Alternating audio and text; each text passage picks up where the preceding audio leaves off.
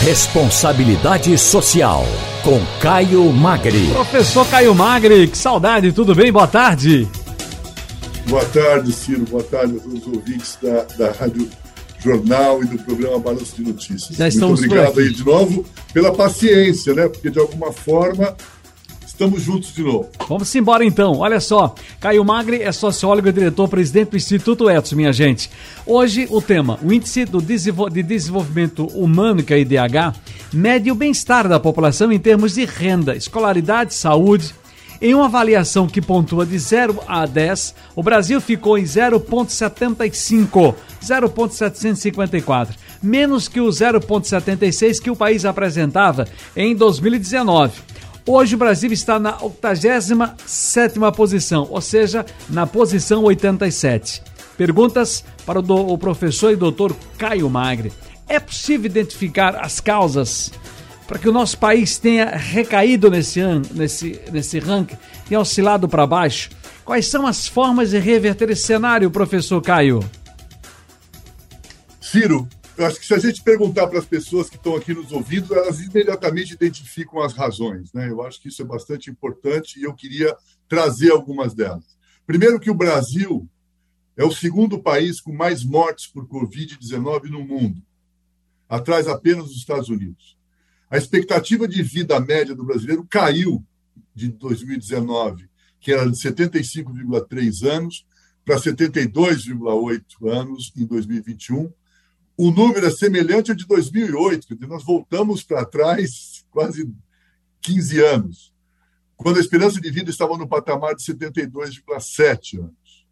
A queda também foi superior à média global, que diminuiu 1,6% ao ano em função da pandemia, mas a nossa foi maior ainda.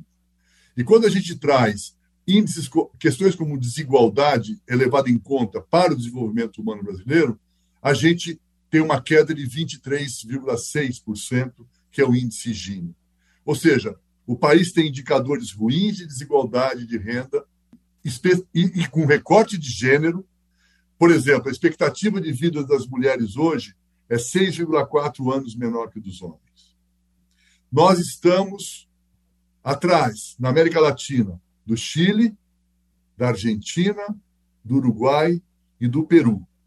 E quando a gente olha para o Brasil, a pujança da economia, a capacidade econômica que a gente tem histórica, não, não bate as coisas. Né? A gente fica um pouco na dúvida como é que a gente caiu desse jeito. O relatório, o relatório é um relatório da, da ONU, ele, ele cita uma série de crises e a Covid-19 é fundamental. Mas também o relatório busca é, explicar e trazer que a mudança necessária para o enfrentamento não está de forma nenhuma é, sendo, sendo compatível com, com os desafios. O Brasil recuou mais do que a média por causa dos números de morte da pandemia, reforço isso. A queda do IDH brasileiro pode ser colocada na conta dos equívocos da política de saúde em relação à pandemia, e a gente tem que acrescentar que as ações governamentais em diversas esferas só trabalharam para piorar um país que já era muito desigual. Então, é, se há, se, estamos fazendo essa pergunta, né, se é possível identificar as causas, essas causas estão focadas em uma relação com uma política, com, com, com causas globais, mas as políticas que a gente deveria ter desenvolvido de saúde, de resistência e resiliência à geração de empregos, de, de promoção de políticas de combate à fome e à miséria, nesse período foram absolutamente suficientes, se não foram contrárias a essa perspectiva da gente ter um IDH melhor no Brasil. Agora, professor, só para a gente fechar mesmo, eu queria insistir um pouco mais nessa questão da mudança desse cenário. A possibilidade para tal? A gente tem. Quer dizer, para traçar um novo rumo, uh, o relatório recomenda, e a gente tem que olhar para o Brasil, né? recomenda focos em investimento, desde energia renovável a nos prepararmos para futuras pandemias, portanto, precisamos ter investimento público. E aí a gente já pergunta, né? O Brasil criou uma, uma, um fantasma de investimento público que é o teto de gastos. Eu falo disso rapidamente depois.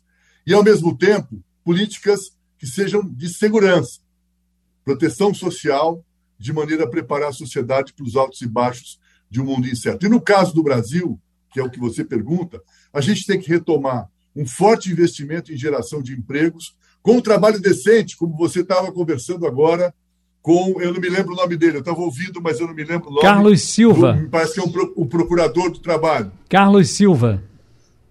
Exatamente. Com um trabalho decente, combatendo as violações ao trabalho, com um trabalho com remuneração justa, um efetivo enfrentamento da fome e a revisão das prioridades orçamentárias para fortalecer educação, saúde e proteção social. Se a gente tem que ter um teste de gastos, Ciro, e que isso seja importante do ponto de vista da responsabilidade fiscal, mas que ela seja também social, que seja o necessário para erradicar a fome, a pobreza e as desigualdades. Esse é o teto de gastos que a gente tem que ter. Né? É, então, acho que é, essa é a, a, a linha e o caminho para a gente recuperar um, um processo que nos últimos 30 anos era muito, era muito importante de melhorar o nosso índice de desenvolvimento humano global e médio no Brasil.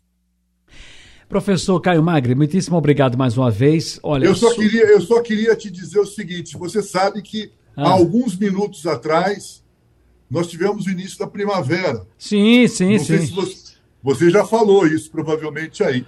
O início da primavera. Foi, que foi agora, às 16h21. Opa! Mas eu quero dizer que, que a nossa primavera para o Brasil começa às 17 horas e 1 minuto do dia 2 de outubro. Que bom. É, meu, meu professor Caio Magre, felicidades.